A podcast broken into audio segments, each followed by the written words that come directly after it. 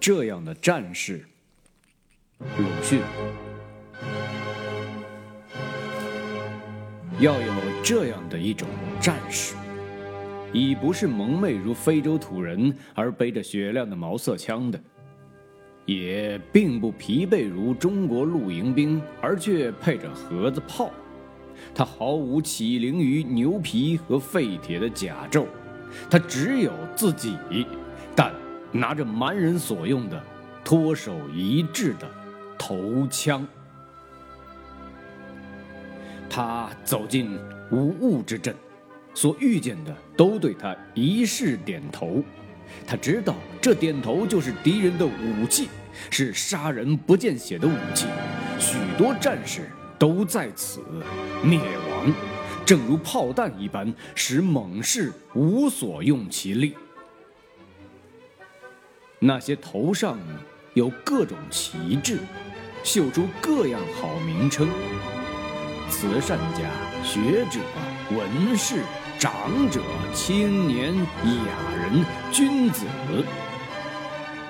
头下有各样外套，绣出。各式好花样，学问、道德、国粹、民意、逻辑、工艺、东方文明。但，他举起了头枪，他们都同声立了誓来讲说，他们的心都在胸膛的中央，和别的偏心的人类两样。他们都在胸前放着护心镜，就为自己也深信心在胸膛中央的事儿作证。但他举起了头枪，他微笑，偏侧一掷，却正中了他们的心窝，一切都颓然倒地。然而。只有一件外套，其中无物。无物之物已经拖走，得了胜利，因为他这时成了戕害慈善家等类的罪人。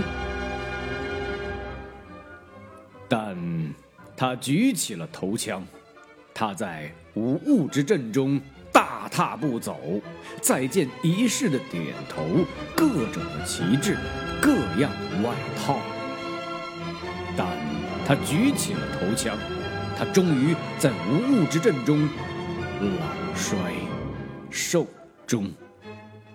他终于不是战士，但无物之物，则是胜者。在这样的境地里，谁也不闻战叫，太平。太平，但他举起了头枪。